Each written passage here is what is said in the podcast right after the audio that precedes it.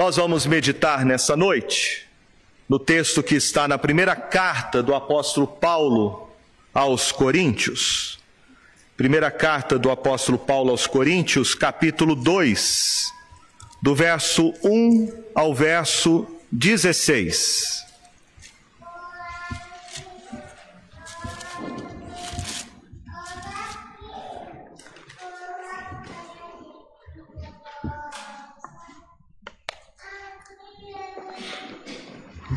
Primeira carta de Paulo aos Coríntios, capítulo 2, do verso 1 ao verso 16.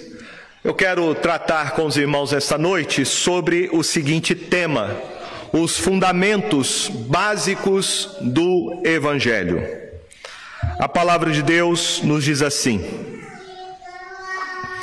Eu, irmãos, quando fui ter convosco, anunciando-vos o testemunho de Deus, não o fiz com ostentação de linguagem ou de sabedoria, porque decidi nada saber entre vós senão a Jesus Cristo e este crucificado. E foi em fraqueza, temor e grande tremor que eu estive entre vós. A minha palavra e a minha pregação não consistiram em linguagem persuasiva de sabedoria, mas em demonstração do Espírito e de poder, para que a vossa fé não se apoiasse em sabedoria humana, e sim no poder de Deus. Entretanto, expomos sabedoria entre os experimentados, não porém a sabedoria deste século, nem a dos poderosos desta época, que se reduzem a nada. Mas falamos a sabedoria de Deus em mistério, outrora oculta, a qual Deus preordenou desde a eternidade para a nossa glória. Sabedoria essa que nenhum dos poderosos deste século conheceu, porque se a tivessem conhecido, jamais teriam crucificado o Senhor da glória. Mas, como está escrito, nem olhos viram, nem ouvidos ouviram, nem jamais penetrou em coração humano que Deus tem preparado para aqueles que o amam. Mas Deus nolo revelou pelo Espírito, porque o Espírito a todas as coisas perscruta até mesmo as profundezas de Deus. Porque qual dos homens sabe as coisas do homem, senão o seu próprio espírito que nele está? Assim, também as coisas de Deus, ninguém as conhece senão o Espírito de Deus. Ora, nós não temos recebido o Espírito do mundo, e sim o Espírito que vem de Deus, para que conheçamos o que por Deus nos foi dado gratuitamente. Disto também falamos, não em palavras ensinadas pela sabedoria humana, mas ensinadas pelo Espírito, conferindo coisas espirituais com espirituais. Ora, o homem natural não aceita as coisas do Espírito de Deus, porque eles são loucura, e não pode entendê-las porque elas se discernem espiritualmente. Porém, o homem espiritual julga todas as coisas, mas ele mesmo não é julgado por ninguém. Pois quem conheceu a mente do Senhor que o possa instruir? Nós, porém, temos a mente de Cristo. A cidade de Corinto era uma das cidades mais importantes dentro da filosofia grega. Era um dos centros onde haviam muitos filósofos e pensadores, grandes oradores. E os coríntios, como nós brasileiros que gostamos de futebol, eles gostavam muito de filosofia. Os coríntios gostavam de se reunir para ouvirem belos discursos, gostavam de da oratória e da sabedoria humana. A cidade de Corinto, além de ser uma cidade muito importante do ponto de vista cultural, era na mesma proporção uma cidade profundamente depravada do ponto de vista moral. Havia na prática do dia a dia, que se tornou depois uma expressão pejorativa, a expressão corintianizar, que não tem nada a ver com a torcida do Corinthians, mas que era para se referir a alguém profundamente depravado, depravado moralmente. Havia a prática da prostituição, que era considerada algo natural, a prática da homossexualidade, e tudo isso estava ligado à religiosidade da vida das pessoas. Além da influência que a filosofia exercia e a religião, a igreja que estava na cidade de Corinto estava sofrendo um impacto muito profundo de uma secularização. Essa igreja que havia sido plantada pelo apóstolo Paulo, e em menos de uma década, Paulo tem que escrever esta carta, porque essa igreja já estava se desviando do padrão do evangelho. Nós sabemos que havia muitos problemas ali, disputas internas dentro da igreja, grupos, pessoas que se reuniam em torno de alguns líderes, problemas morais profundos dentro da igreja. Imoralidade que o apóstolo Paulo vai se referir no capítulo de número 5, que nem era uma imoralidade praticada pelos próprios cidadãos da cidade. Era um verdadeiro escândalo. Havia a distorção do culto no que diz respeito ao entendimento dos dons espirituais. Havia um sincretismo religioso com paganismo, misticismo. E tudo isso estava dentro deste caldo religioso e cultural que influenciava a igreja. Além de todos esses problemas, Paulo vai falar de um grupo que se infiltrou dentro da igreja.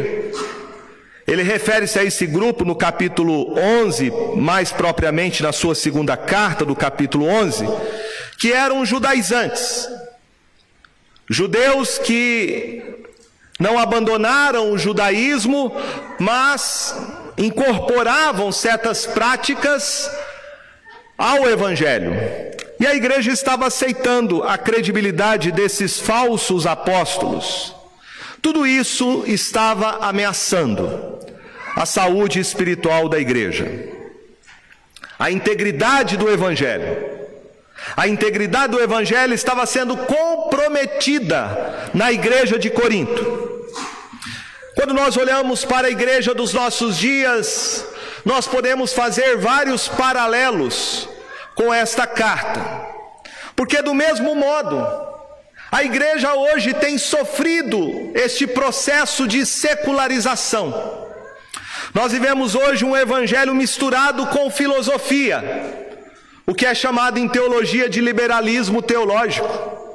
Nós temos hoje um evangelho misturado com ideologias políticas, o que é chamado de teologia da libertação.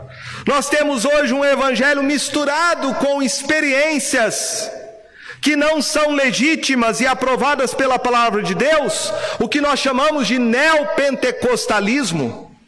Nós temos hoje um evangelho pragmático, que é esta igreja da prosperidade, uma igreja de mercado. A igreja tem sofrido a secularização.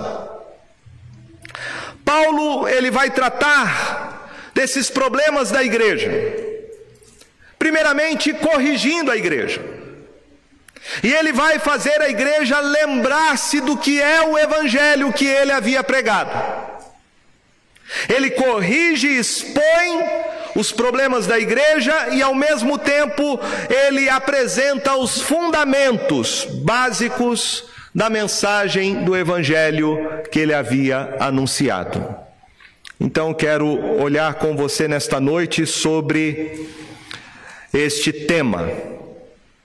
Quais são os fundamentos básicos do evangelho? Em primeiro lugar, do verso de 1 a 5, Paulo nos mostra que o Evangelho centraliza-se numa única pessoa e numa única obra, o Senhor Jesus Cristo.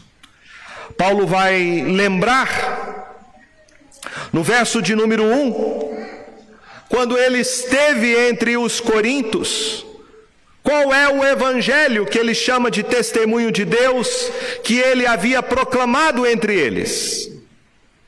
E Paulo relembra os coríntios sobre o conteúdo da sua pregação. Ele diz no verso de número 2: Porque decidi nada saber entre vós, senão a Jesus Cristo e este crucificado. Paulo lembra os coríntios de que no período que ele esteve lá entre eles, pregando, a sua mensagem foi única e central. Ele pregou apenas a mensagem da cruz, o que Cristo Jesus veio fazer por nós. Na capital da filosofia, onde os coríntios ficavam encantados com a sabedoria humana, Paulo apresenta a verdadeira sabedoria de Deus, Cristo Jesus crucificado. Veja que o tema da morte de Cristo na cruz é um tema central no Evangelho. A morte de Cristo na cruz não é uma doutrina periférica mas ela é a base central do cristianismo. O fato de Deus enviar o seu filho ao mundo para morrer naquela cruz em nosso lugar, uma morte expiatória, uma morte substituta que tem um valor judicial, é o cerne do Evangelho. A cruz de Cristo é a expressão tanto do amor de Deus quanto da sua justiça. É na morte de Cristo em nosso lugar que o amor e a justiça se abraçaram. Deus nos amou a tal ponto dele nos dar o seu único filho para nos substituir naquela cruz. Mas ao mesmo tempo, Deus derrama a sua ira sobre o seu filho para aplacar a sua ira contra nós. Em Jesus Cristo e na sua morte de cruz, nós temos não somente a expressão do grande amor de Deus por pecadores indignos, mas nós temos também uma declaração judicial de Deus sobre os nossos pecados.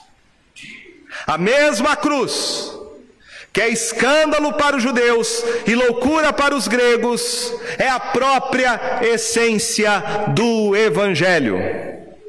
Paulo não anuncia simplesmente a Jesus como um homem perfeito ou um modelo de uma nova ética, o supremo mestre da espiritualidade, mas ele fala de Cristo Jesus e este crucificado. Paulo precisa relembrar os coríntios sobre isso. Ele precisa relembrar a igreja sobre o cerne da mensagem do Evangelho, porque a igreja havia se afastado do padrão apostólico. E Paulo relembra aos Coríntios que a sua decisão foi exclusiva ao anunciar o Evangelho, foi a sua decisão pessoal. Ele diz isso no verso 2: Porque decidi nada saber entre vós senão a Jesus Cristo e este crucificado. Paulo era um homem sábio, um homem criado numa cultura ele foi criado aos pés de Gamaliel, formado na escola de Alexandria. Ele tinha uma rica bagagem cultural, tanto judaica quanto grega. Mas Paulo declara que a sua decisão de estar na cidade de Corinto era tão somente anunciar uma única pessoa e uma única obra: Jesus Cristo, e este crucificado. Veja qual foi a decisão que Paulo não fez. Primeiro, Paulo, quando esteve pregando o evangelho na cidade de Corinto, ele não esteve nessa cidade para criar um fã-clube, buscando uma glória para si mesmo. Paulo não vai a Corinto para expor as suas ideias, para falar de filosofia. A decisão de Paulo é única, é de anunciar, diz ele no verso primeiro, o testemunho de Deus. E ele diz: Eu não fiz com ostentação de linguagem ou de sabedoria. Paulo não fez isso, não é porque ele não tinha capacidade para fazê-lo. Ele era um homem douto, ele era um homem que tinha uma vasta cultura, mas ele escolheu não usar da sua sabedoria humana e apresentar tão somente a sabedoria de Deus, que é Jesus Cristo crucificado. Ele fez isso porque ele tinha plena consciência que este é o testemunho que Deus quer que nós apresentemos a todos os homens. Esse é o testemunho de Deus. Ou seja, este é o Evangelho.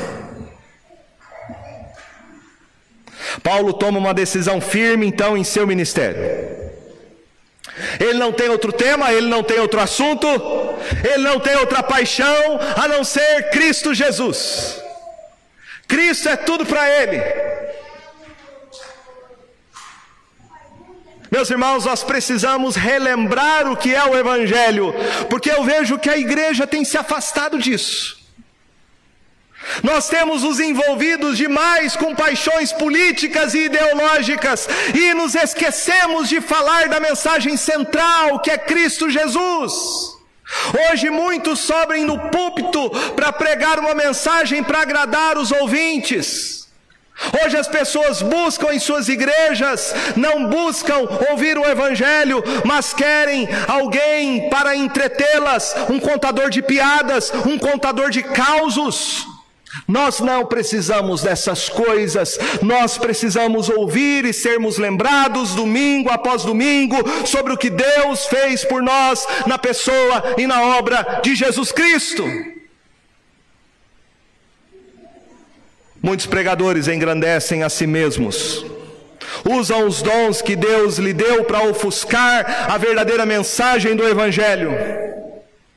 Não devemos buscar nenhuma outra glória a não ser a glória de Deus revelada em Cristo Jesus. Paulo relembra aqui aos Coríntios a sua maneira de pregar o Evangelho. Veja o que ele diz. No verso de número 3, ele fala sobre a sua forma de anunciar e proclamar o Evangelho, e ele diz: E foi em fraqueza, temor e grande tremor que eu estive entre vós. A minha palavra e a minha pregação não consistiram em linguagem persuasiva de sabedoria, mas em demonstração do Espírito e de poder. Veja que Paulo demonstra, primeiramente, a sua forma negativa de anunciar o Evangelho.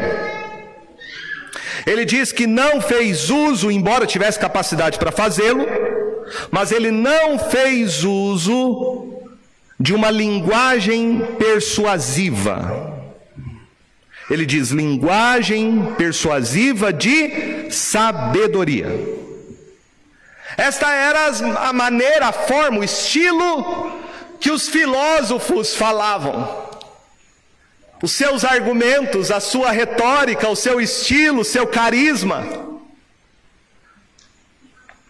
O seu discurso construído de tal forma que convencesse as pessoas e deixassem o público arrebatado com as suas palavras de eloquência. Paulo diz: Eu não fiz uso de nenhuma retórica humana, de nenhum artifício. Eu não prego para encantar as pessoas, eu prego para glorificar a Deus. Veja que Paulo, não somente de forma negativa, ele fala de como ele não apresentou o Evangelho, mas ele fala como ele apresentou o Evangelho.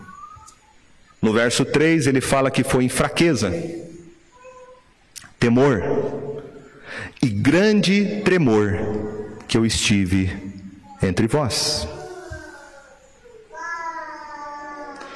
Quando Paulo fala aqui de fraqueza, certamente ele está se referindo às suas limitações, reconhecendo quem ele é, um mero instrumento nas mãos de Deus, vaso de barro.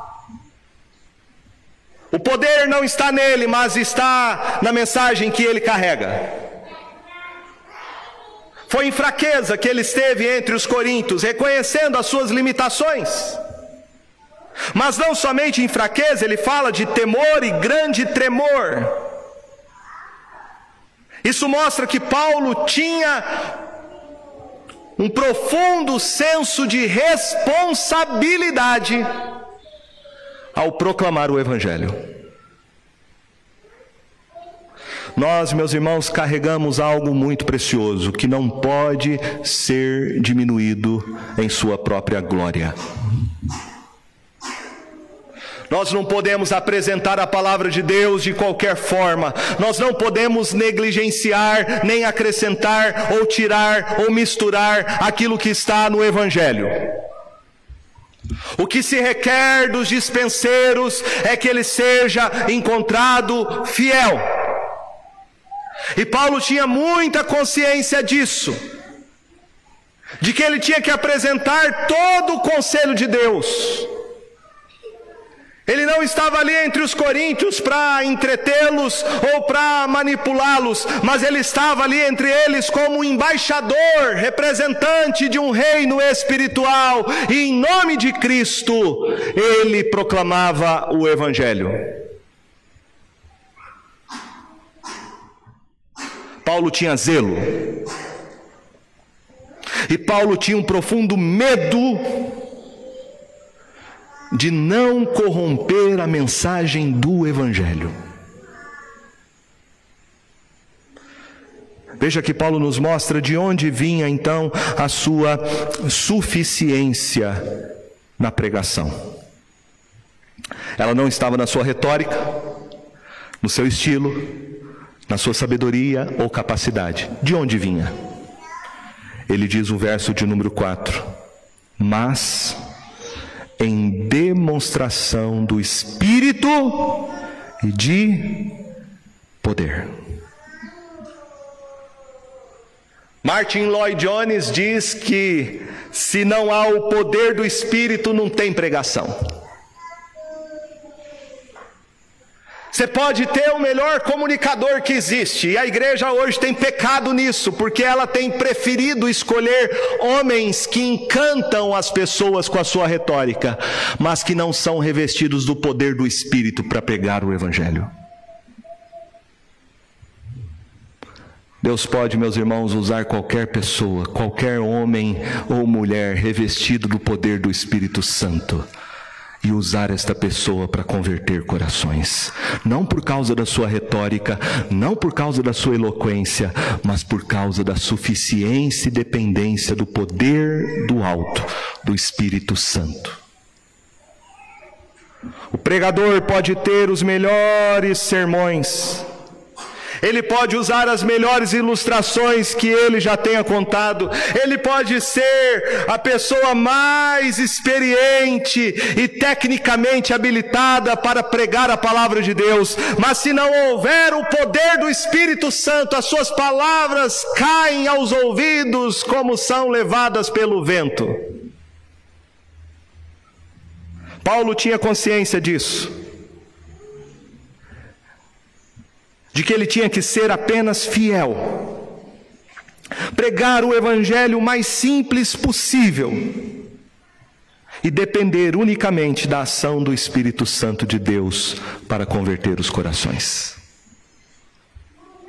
Martinho Lutero disse algo muito interessante sobre isso. Ele fala que o pregador leva o evangelho aos ouvidos, mas é o Espírito Santo que leva o evangelho dos ouvidos ao coração. Paulo não está aqui desencorajado a pregar o Evangelho. Paulo aqui não está desestimulando qualquer pregador em preparar o sermão. Mas Paulo aqui está mostrando quem é a pessoa mais importante na pregação.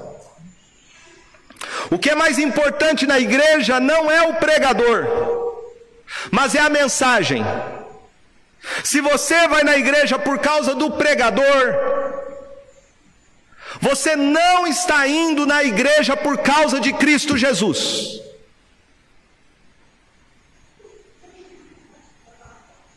Paulo aqui deixa claro, meus irmãos, que a mensagem ela tem que ser maior do que o mensageiro. Se o mensageiro for maior do que a mensagem, tem alguma coisa de errado. Esta foi a sua decisão. Não deixar com que o mensageiro fosse maior do que a mensagem do Evangelho. Paulo relembra os coríntios do seu propósito e ele fala sobre isso no verso 5, ao pregar o evangelho como ele pregava. Ele diz: Para que a vossa fé não se apoiasse em sabedoria humana, e sim no poder de Deus. Então, tudo que ele fazia, o seu estilo, a sua maneira de pregar o Evangelho, era exatamente para que as pessoas entendessem que elas não eram discípulas de Paulo, mas discípulas de Jesus Cristo. Você não segue uma igreja e você não segue um pastor, você segue a Jesus Cristo. Se a sua fé está apoiada na sabedoria de homens, a sua fé não está alicerçada no Evangelho e, portanto, não está na pessoa de Jesus Cristo. Paulo pregava do jeito que ele pregava exatamente para que as pessoas entendessem este ponto.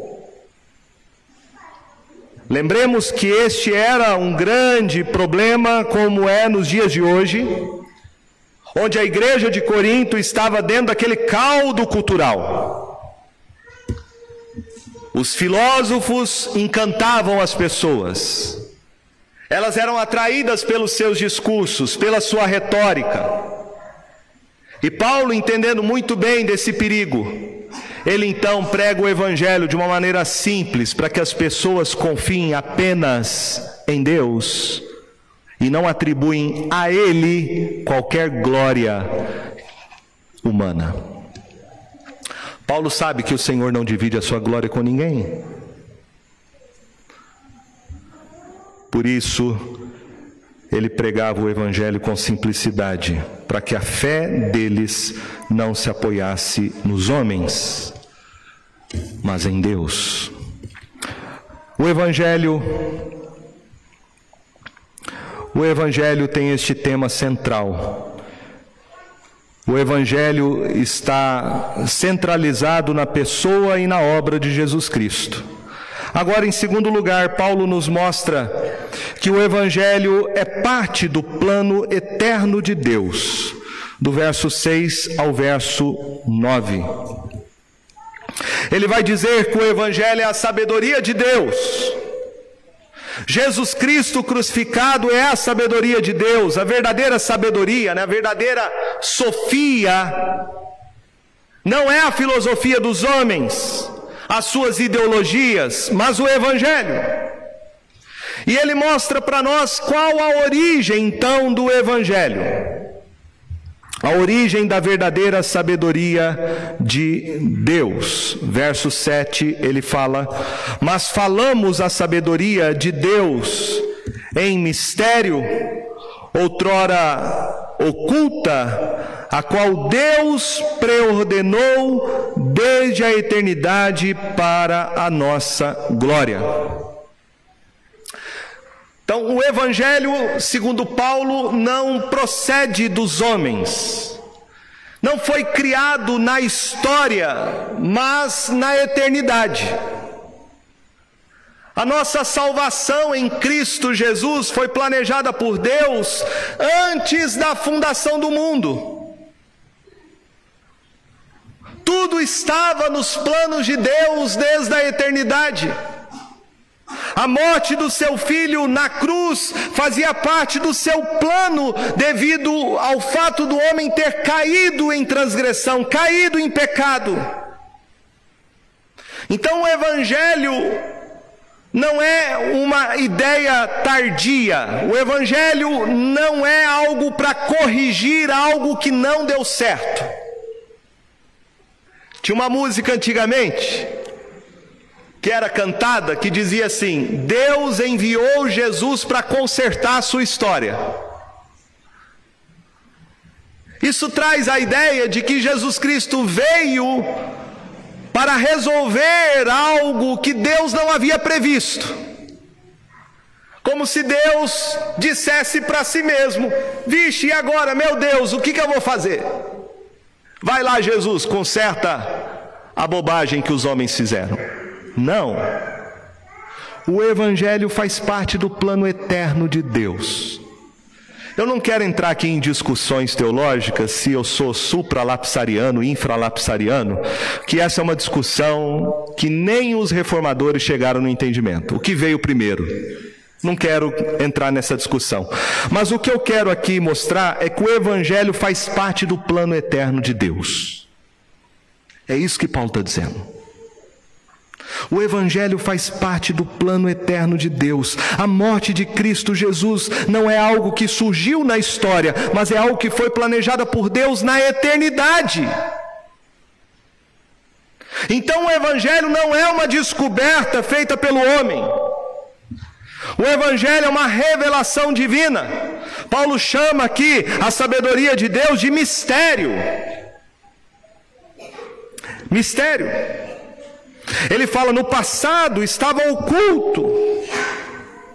Este mistério que Deus preordenou desde a eternidade para a nossa glória. O Evangelho é um mistério. É algo que ficou encoberto no passado, mas que agora Deus revelou na pessoa e na obra de Jesus Cristo. Veja que este evangelho, diz Paulo, revelado na pessoa de Jesus Cristo, na sua obra, é para a nossa própria glória, ele diz, é para a nossa glória. O que Deus planejou desde a eternidade. Já parou para pensar na profundidade disso? que na eternidade, antes do mundo existir, antes de eu e você termos sido criados, Deus pensou em nós. Deus pensou na igreja. Deus pensou em cada um de nós individualmente. E Ele enviou na história e no tempo Jesus Cristo para ser o nosso redentor. Isto é um plano eterno. Isto é maravilhoso. Maravilhoso. Paulo diz que nenhuma glória deste mundo se compara à glória de conhecer o mistério revelado, Cristo Jesus, nosso Salvador. No verso de número 8, ele fala que esse conhecimento a respeito de Jesus Cristo é a verdadeira sabedoria de Deus. Ele diz: sabedoria essa que nenhum dos poderosos deste século conheceu, porque se a tivessem conhecido, jamais teriam crucificado o Senhor da glória.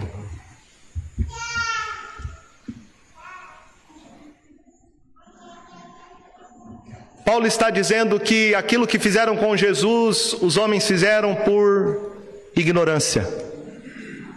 Não é que eles não tiveram culpa, tiveram. Mas eles não sabiam quem era Jesus. Porque isto foi oculto nos planos de Deus a esses homens que levaram nosso Senhor à crucificação. Os governantes de Roma, as autoridades judaicas não sabiam de fato quem era Jesus, a sabedoria de Deus, o Filho de Deus encarnado. Os sábios deste mundo, por mais que sejam eloquentes, eruditos, eles não conhecem a Jesus Cristo crucificado. Segundo Paulo, se esses poderosos da época conhecessem quem de fato era Jesus, soubessem da sua real identidade, jamais teriam crucificado o Senhor da glória. Veja que esta ignorância espiritual é a causa de um imenso mal, mas que deu ocasião a um imenso bem. O imenso mal que esses poderosos fizeram foi crucificar o Senhor da glória. A coisa mais terrível e injusta que eles cometeram, crucificaram na cruz um inocente. A mais terrível crueldade. Mataram Jesus Cristo com a tortura da crucificação, uma morte cruenda a mais perversa impiedade, porque crucificaram o Senhor da glória. Mas aquilo que foi um imenso mal se tornou em bem. E Paulo aqui vai parafrasear Isaías 64, 4, no verso 9, quando ele diz: Mas como está escrito, nem olhos viram, nem ouvidos ouviram, nem jamais penetrou em coração humano que Deus tem preparado para aqueles que o amam. Se os poderosos daquela geração não sabiam quem era Jesus Cristo e o crucificaram da maneira que o fizeram, tudo isso fazia parte dos planos de Deus usando homens ímpios para levar Jesus Cristo à crucificação, a fim de que sua obra de redenção se realizasse na história em favor do seu povo.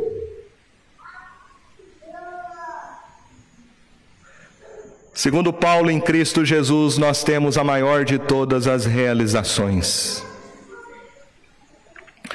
Nada e ninguém pode experimentar a maior obra que Deus realizou na história senão aqueles que foram agraciados por terem seus olhos e ouvidos abertos para conhecê-lo. O que Deus preparou para aqueles que o amam.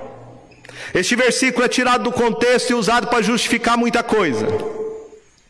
Tem muita gente que tira esse versículo do contexto para dizer que Deus vai te dar riquezas, sucesso, dinheiro, fama, milagres. Não é nada disso que Paulo está falando.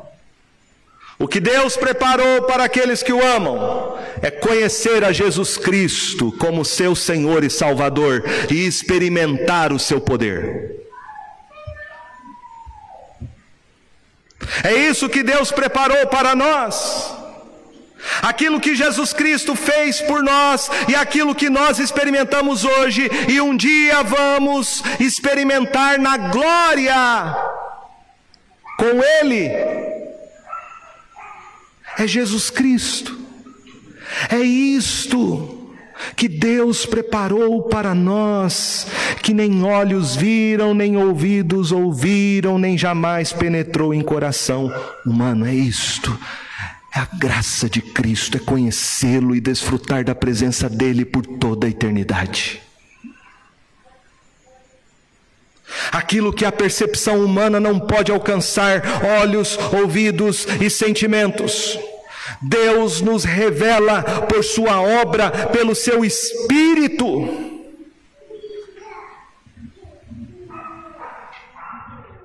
E agora então, Após Paulo falar sobre o Evangelho, que está centralizado na morte de Cristo e na sua pessoa, após ele falar que o Evangelho é parte daquilo que Deus planejou para o seu povo, Em terceiro e último lugar, ele nos apresenta que o Evangelho é revelado a nós pelo Espírito Santo através da palavra. Ele diz no verso de número 10: Mas Deus nolo revelou pelo Espírito, porque o Espírito a todas as coisas perscruta, até mesmo as profundezas de Deus. Porque qual dos homens sabe as coisas do homem, senão seu próprio espírito que nele está? Assim também as coisas de Deus, ninguém as conhece senão o Espírito de Deus. Ora, nós não temos recebido o Espírito do mundo, e sim o Espírito que vem de Deus, para que conheçamos o que por Deus nos foi dado gratuitamente. Veja que Paulo diz que ninguém pode ser crente em Cristo Jesus sem a obra do Espírito Santo. É o Espírito Santo de Deus que convence o homem a respeito do pecado, da justiça e do juízo. Na linguagem joanina, é o Espírito Santo quem nos faz nascer de novo. Na linguagem do profeta Jeremias, é o Espírito Santo quem tira o nosso coração de pedra e nos dá um coração de carne. É o Espírito Santo, na linguagem paulina, que abre os nossos olhos e tira o véu que estava sobre o nosso coração para conhecermos através da Escritura quem é Jesus Cristo. É uma obra do Espírito Santo. O homem não pode fazer isso, nenhum pregador tem habilidade para convencer alguém e converter uma pessoa. Isso é obra única, exclusiva, sobrenatural do Espírito Santo de Deus, a terceira pessoa da Trindade. Somente o Espírito Santo, segundo Paulo, é quem tem acesso aos recônditos das profundezas do ser de Deus. E ele faz aqui uma comparação interessante. Ele compara a alma humana com o Espírito Santo. Ele diz no verso 11 que assim como os homens Assim como o espírito do homem conhece o que está dentro do seu coração, assim é o Espírito Santo. E somente Ele que tem acesso e conhece as profundezas do ser de Deus. Então o argumento de Paulo é simples: olha, somente o teu espírito sabe o que se passa dentro de você. Somente ele tem acesso aos porões da sua alma, suas angústias, seus sentimentos, seus desejos mais profundos. Assim é o Espírito Santo, a terceira pessoa da Trindade. É a terceira pessoa da Trindade que tem acesso ao ser de Deus e, portanto, é só o Espírito Santo que pode comunicar ao coração do homem aquilo que está no coração de Deus. Ele vai dizer no verso de número 12 que é este Espírito Santo que nós recebemos nós não recebemos o Espírito do mundo, mas recebemos o Espírito que vem de Deus, para que conheçamos o que por Deus nos foi dado gratuitamente. Aquilo que Jesus disse para Nicodemos: o vento sopra onde quer, ouve a sua voz, não sabe de onde vem, nem para onde vai, assim todo aquele que é nascido do Espírito. É o Espírito Santo quem age em nossos corações de maneira sobrenatural. Porque é uma obra sobrenatural de Deus converter o coração de uma pessoa para conhecer a Jesus Cristo, não é uma obra humana. Por isso não são técnicas humanas, estilos. Não é a gente aqui fazer um culto como se fosse um show colocar luzes, fundo preto e todos os recursos que têm sido usados para convencer as pessoas. Não é isso. Nós temos que pregar o Evangelho, meus irmãos, e orar. Espírito Santo de Deus, converta os corações. Espírito Santo de Deus, quebrante os corações. É isso que você tem que fazer na vida do seu filho adolescente e jovem. Deus não exime você, como pai como mãe, de pregar o Evangelho, mas Deus deixa claro que quem vai converter o coração do seu filho não é você, é o Espírito Santo de Deus. Então você prega, você ensina, você aconselha, você repete e você pede: Senhor, faça com que teu Espírito Santo invada o coração do meu filho, tire aquele coração de pedra, essa desobediência, essa obstinação, essa incredulidade, faça ele nascer de novo, ó Deus. É isso que Paulo dependia. Não era da sua força, não era da sua retórica, não era da sua persuasão, do seu estilo, era do poder do Espírito Santo. É o Espírito Santo quem converte as pessoas. Paulo diz que o Espírito Santo é o mestre que não somente faz você nascer de novo, mas é o Espírito Santo que pega na sua mão e te leva à maturidade cristã. Ele diz no verso de número 13: Disto também falamos, não em palavras ensinadas pela sabedoria humana, mas ensinadas pelo Espírito, conferindo coisas espirituais com espirituais. Ora, o homem natural não aceita as coisas do Espírito de Deus, porque eles são loucura, e não pode entendê-las, porque elas se discernem espiritualmente. Veja que Paulo faz uma distinção aqui importante no texto entre pessoas que nasceram do Espírito Santo e pessoas que permaneceram na incredulidade. É uma linguagem que ele usa entre homem natural e homem espiritual. O natural são essas pessoas incrédulas. Eles não aceitam as coisas do espírito, ou seja, você prega o evangelho para essas pessoas, é como você dar murro em ponta de faca. Porque isso não é uma questão de entendimento. Porque a pessoa não é burra. Não é questão de, ah, o cara é ignorante, por isso ele não entende o Evangelho. Não é isso. É uma questão espiritual. Ele não aceita as coisas do Espírito, porque essas coisas só podem ser discernidas espiritualmente. Se não nascer de novo, você prega o Evangelho a vida inteira e aquela pessoa nunca vai se converter porque é uma obra do Espírito Santo.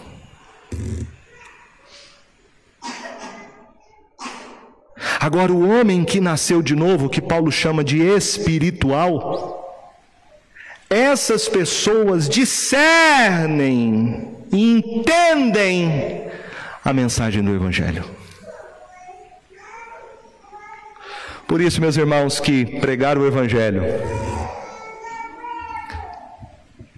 É uma tarefa árdua, difícil, mas ao mesmo tempo é gloriosa. Porque é através do Evangelho que Deus vai fazer as pessoas se converterem por obra do Espírito Santo a Jesus Cristo. E quando uma pessoa nasce de novo por obra do Espírito Santo é fantástico. Isso aconteceu comigo e essa é a experiência de todo aquele que nasce de novo. Quando você nasce de novo, tudo faz sentido.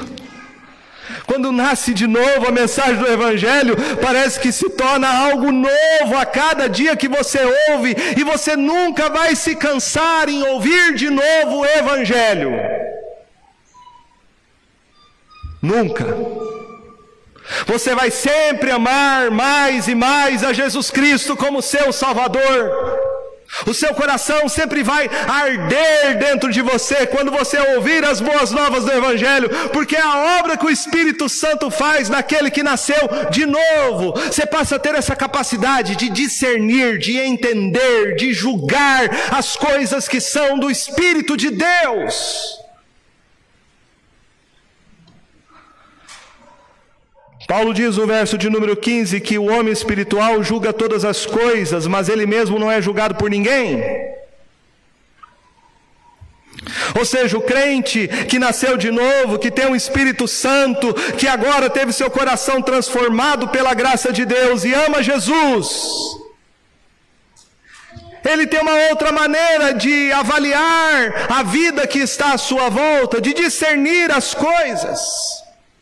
Por isso que ele julga todas as coisas, ele consegue discernir, ele entende que há uma questão que não é apenas puramente material. Os problemas do homem não é apenas uma questão de dinheiro, de filosofia, de educação. Os problemas da humanidade é um problema espiritual. E aquele que nasceu de novo sabe bem disso. Aquele que nasceu de novo entende essas coisas, tem capacidade de discernir, porque, segundo Paulo, ele tem a mente do Senhor, a mente de Cristo.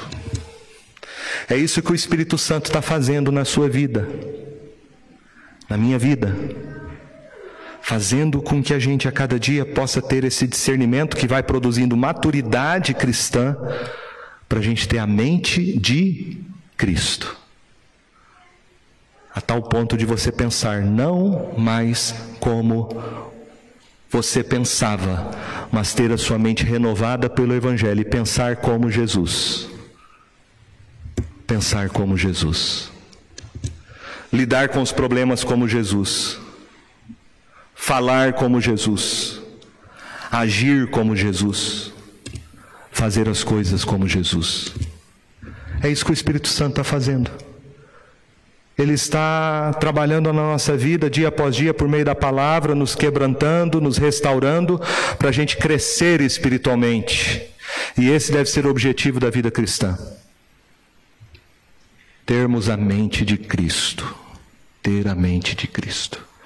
Eu acredito que neste mundo que a gente vive, com tantas ideologias, filosofias, tantos valores contrários, mais do que nunca, é necessário nós pedirmos que o Espírito Santo nos dê discernimento para a gente ter a mente de Cristo. A mente de Cristo. É isso que a igreja precisa ter hoje em dia, a mente de Cristo. Os jovens, adolescentes têm que ter isso, a mente de Cristo, porque estamos sendo, meus irmãos, bombardeados dia após dia com uma cultura anticristã, com filosofias, com valores contrários ao Evangelho. A gente precisa pedir, Espírito Santo, transforma a minha mente para ser a mente de Cristo, a mente de Cristo. Julgar como Cristo, examinar como Cristo agir como Cristo, fazer como Cristo. Eu quero ter a mente de Jesus.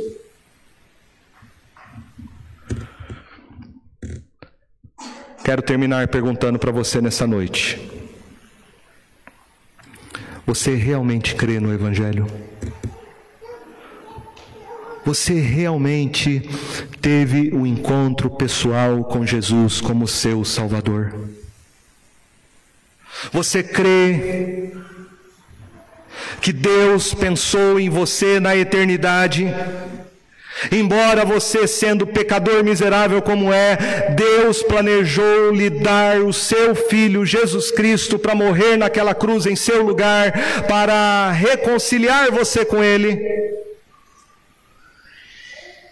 O que você está buscando na sua vida? Qual é o tipo de realização pessoal? Eu quero dizer para você nessa noite que a obra mais importante que Deus pode fazer na sua vida é fazer você nascer de novo, é fazer você conhecer a Jesus Cristo crucificado, é fazer você ter a sabedoria de Deus. É esta obra que nenhum olho viu, que nem ninguém jamais ouviu. É isso que Deus tem preparado para aqueles que ele o ama. É conhecer a Jesus Cristo como seu Salvador e o seu Senhor. Esta é a nossa glória. Esse texto também, meus irmãos, nos diz que a missão nossa é pregar e ensinar o Evangelho. Nós temos que fazer como Paulo fez.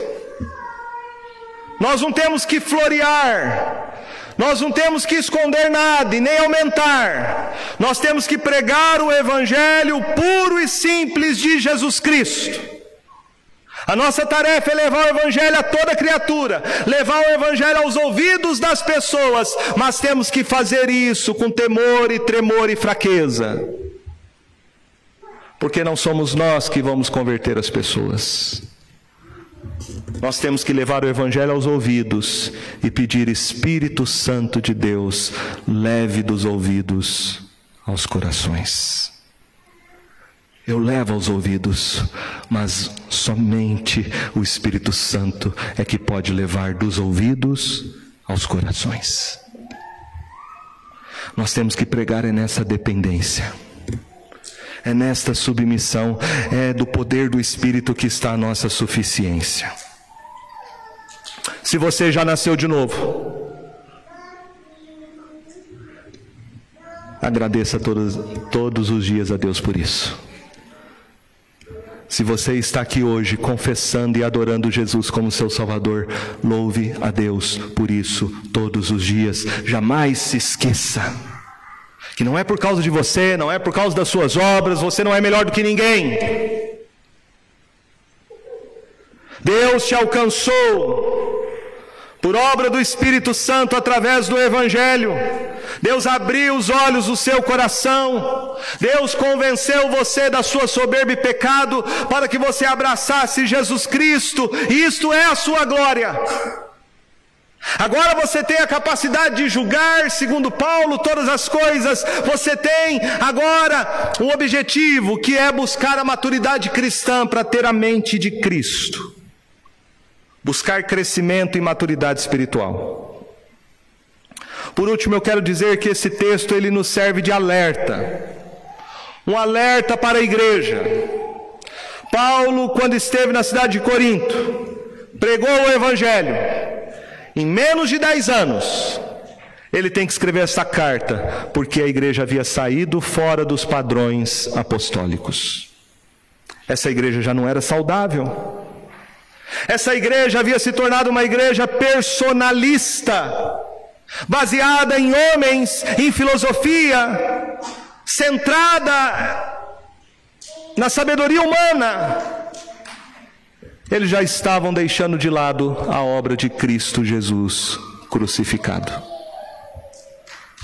Por isso, meus irmãos, que Deus não permita jamais que nós nos esqueçamos do Evangelho. Que Deus nos guarde, porque sem o Evangelho nós não somos igreja. Sem o Evangelho nós podemos ser qualquer coisa, um clube, uma associação, uma entidade, uma instituição, menos a igreja de Jesus Cristo. Que o Senhor nos guarde. Nos guarde da secularização dos nossos dias, para que nós sejamos uma igreja pura, que jamais se desvie do santo evangelho do nosso Senhor Jesus. Amém?